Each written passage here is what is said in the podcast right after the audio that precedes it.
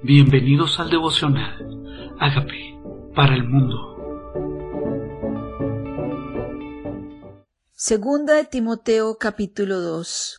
Un buen soldado de Jesucristo. Así nos llama este pasaje, soldado de Jesucristo. Y dice tú pues, hijo mío, esfuérzate en la gracia que es en Cristo Jesús. Mi esfuerzo es en recibir su gracia, en depender de su gracia, más que mi propia capacidad, es en la gracia de Jesús sobre mí. Y dice, lo que has oído de mí ante muchos testigos, le está hablando Pablo a Timoteo, o sea que Pablo le había enseñado a Timoteo delante de otros y dice, eso mismo que aprendiste, encarga a hombres fieles que sean idóneos. Dos características, fidelidad e idoneidad. Fidelidad es constante, perseverante, que se puede confiar en él.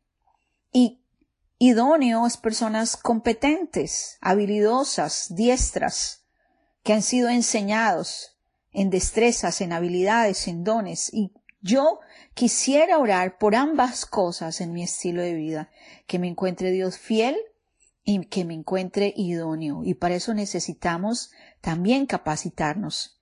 Y le dice que hombres fieles que sean idóneos para que enseñen también a otros. O sea que Dios quiere que nosotros generacionalmente hagamos gente fiel y competente para lo que Él nos llamó. Tú pues sufre penalidades como buen soldado de Jesucristo. Así nos llama. No sé si sabías, pero eres un soldado de un ejército, una milicia, un capitán que es Dios y un adversario. Y nos invita que suframos penalidades, o sea, que es parte del entrenamiento como soldados. Ninguno que milita se enreda en los negocios de la, de la vida a fin de agradar a aquel que lo tomó por soldado. Si militas, si estás en este ejército de Dios, debemos estar muy enfocados en a quién queremos agradar. Debemos agradar a aquel que nos tomó por soldado. Fue Dios el que nos llamó. Y también el que lucha como atleta no es coronado, sino lucha legítimamente.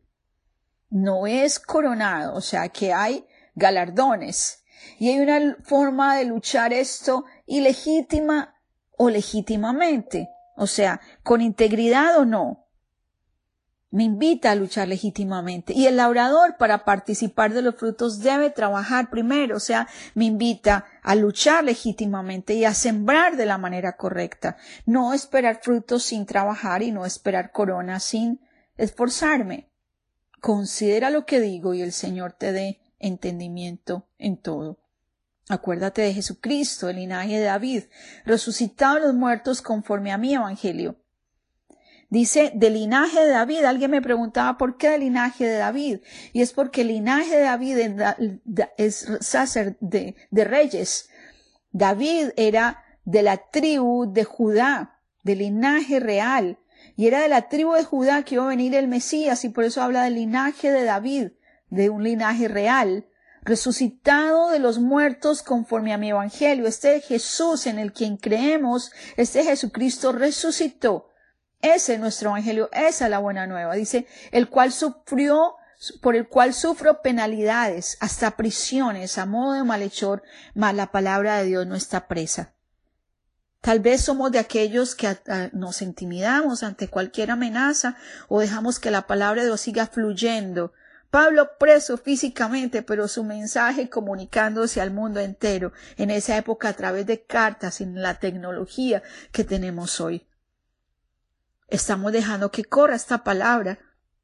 Por tanto, todo lo soporto por amor de los escogidos, para que ellos también obtengan la salvación que es en Cristo Jesús con gloria eterna. No es solamente salvación. O sea que si yo tengo que padecer algo para que muchos más conozcan este Evangelio y la palabra de Dios no se detenga, aleluya, vale la pena. ¿Por qué? Porque van a obtener salvación, pero también gloria eterna salvación de los pecados, pero gloria eterna. O sea que el precio que está pagando Pablo y que podemos pagar nosotros vale la pena con tal de que muchos sean escogidos para conocer esto. palabra fiel es esta. Si somos muertos con Él, también viviremos con Él. Si sufrimos, también reinaremos con Él. Si le negaremos, Él también nos negará. Somos muertos con Él, la verdad, estamos muriendo a nuestros planes, a nuestros deseos, nos identificamos con su muerte, porque si muero con Él, también vivo con Él, o sea, su vida se va a manifestar a través de mi vida. Y si sufro, ha sufrido, yo he sufrido, pero ha sufrido por Él, ha sufrido por causa de Él, porque Él dice que si ha sufrido él, por causa de Él, vas a reinar con Él a reinar con Él. Es una promesa de lo que Dios nos está dando. Vamos a reinar con Él. Y si le negaremos, Él también nos negará. Hablar de Jesús donde vamos, no negar de quién somos. Si lo negamos, Él también nos negará. Pero dice este 13 que me parece hermoso y poderoso. Si fuéramos infieles, Él permanece fiel. Él no puede negarse a sí mismo. Con este versículo he podido explicarles algunos de la hermosura de la fidelidad de Dios. Si lo hemos negado, pero Él no se ha movido de su lugar. Nos hemos extraviado, pero Él sigue ahí. Nos hemos alejado, pero Él permanece fiel. Él no se parece a nosotros. Él sigue siendo fiel a sus promesas. Él no cambia. Él bendijo, prometió bendecir, prometió amar, prometió salvar y Él permanece fiel porque Él no puede negarse a sí mismo. Tú ya, Él ya habita en tu corazón. Si te niega a ti, se niega a Él mismo. Un obrero aprobado. Dice, recuérdales esto exhortándoles delante del Señor a que no contiendan sobre palabra, la cual para nada aprovecha, sino que es para perdición de los oyentes. ¿Cómo así? ¿Contenciosos? ¿Acaso debemos de ser contenciosos? ¿Acaso debemos estar acusando a los demás o haciendo sentir mal a otro con la sabiduría o el conocimiento que tenemos? Eso trae perdición, eso no, no hace que los oyentes sean ganados, porque lo que realmente gana es el amor la verdad en amor para edificar. Dice el 15, procura con, con, diligencia presentarte a Dios aprobado, como obrero que no tiene de qué avergonzarse, que usa bien la palabra de verdad. Dice, procúralo con diligencia, con prontitud, que sea una motivación presentarte delante de Dios, no es delante de los hombres, es Dios el que nos ve, es para Él que vivimos, serías aprobado delante de Él, no tendríamos vergüenza porque estamos conociendo y usando su palabra de verdad. Dice que usa bien la palabra de verdad, esta palabra que Dios nos encomendó, tenemos que usarla, usarla. Mas evita las profanas y vanas palabrerías, porque conducirán más y más a la impiedad. Dice, evita, trata de evitar las vanas palabras, causan impiedad, o sea que las personas en lugar de ser edificadas se alejan de Dios, dicen, no, no quiero saber de este. Qué compromiso tan grande. Dice, y su palabra carcomerá como grande, como, como gangrena, de los cuales son Himeneo y Fileto, que se desviaron de la verdad, diciendo que la resurrección ya se efectuó y trastornan la fe de algunos. Tenemos que cuidarnos de los himeneos y filetos actuales que se desvían de la verdad. Por eso es tan importante conocer la verdad para que lo comparemos con cualquier información que recibamos, guardar nuestro oído. Pero el fundamento de Dios está firme teniendo este sello. Conoce el Señor a los que son suyos y apártese de iniquidad todo aquel que nombra, que invoca el nombre de Cristo. Él me conoce, Él te conoce. Y quiere que nos apartemos de iniquidad. O sea, es una decisión. Implica acción. Implica decisión. Decir, yo me voy a apartar de esto que no viene de Dios. Todo aquel que realmente invoca a Cristo. Pero una casa grande no solamente hay utensilios de oro y de plata, sino también de madera y de barro. Y unos son para usos honrosos y otros para usos viles. ¿Qué tal si le decimos, Señor, hazme tu utensilio? Úsame, Señor, úsame. Soy de barro, pero la honra sería más grande servirte, que me utilices como un instrumento de honra. Hazte disponible para Dios. eres parte de su casa. Hazte un instrumento útil en sus manos. Y le Señor, estoy aquí para que me uses para instrumentos honrosos. Así que si alguno se limpia de estas cosas, será instrumento para honra, santificado, útil al Señor, dispuesto para toda buena obra. ¿Qué tal si le decimos, Señor, límpiame, límpiame? que hay mi corazón que sea tropiezo para que tú me uses.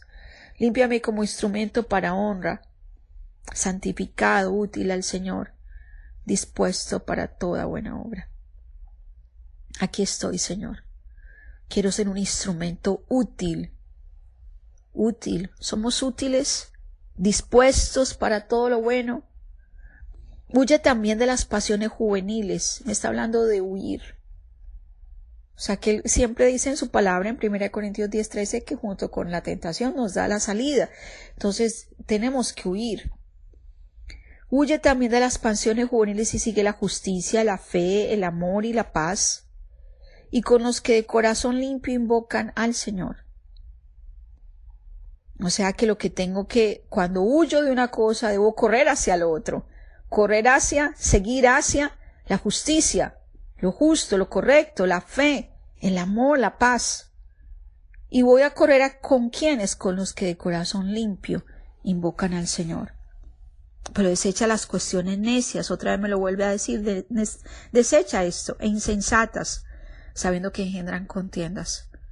O sea, cuando vea esta alarma de que esto no conduce a ninguna parte, mejor huyo. Porque el siervo del Señor no debe ser contencioso, sino amable para con todos, apto para enseñar, sufrido.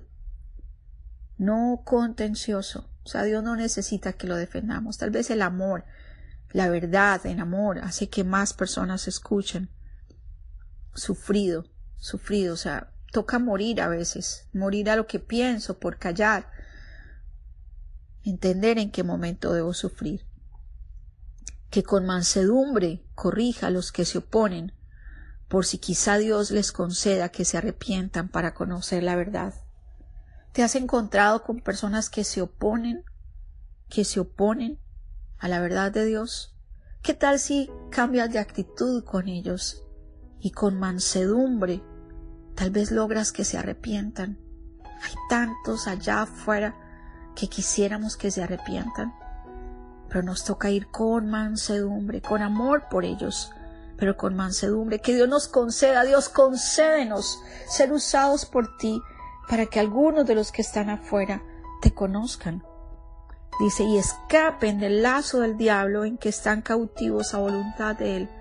Su lucha, nuestra lucha, no es contra carne y sangre, no es contra las personas para contender con ellos, sino que hay que entender que hay algunos que están siendo enlazados por el diablo. Dice, escapen del lazo del diablo. ¿Qué tal si oramos por ellos para que sea rota toda cadena que el enemigo está usando para mantenerlos cautivos, haciendo la voluntad de él? Que el Señor nos conceda sabiduría, gracia, unción, poder, mansedumbre para llegar a aquellos que aún no lo conocen, para rescatar a muchos de esas garras de las tinieblas que Dios nos conceda esa petición. ¿Qué tal si dice, Señor, concédeme esa petición? Que tú me uses para sacar de donde están a muchos que andan, engañados. Y si tú aún necesitas conocer la verdad o reafirmar el Señorío de Cristo en tu vida, ¿qué tal si le dices, Señor Jesucristo, yo te necesito?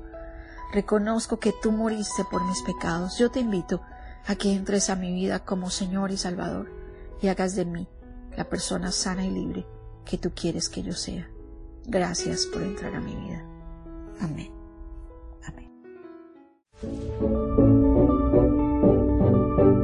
Hola amigos, queremos que usted sea parte de esta obra que estamos haciendo a través de Agape para el mundo y que este mensaje de Jesús llegue hasta la última de la tierra. Si quieres donar en nuestra página web puedes hacerlo en agapeparalmundo.org o también a través de Cele en agapeoficial.gmail.com. Dios bendiga tu generosidad.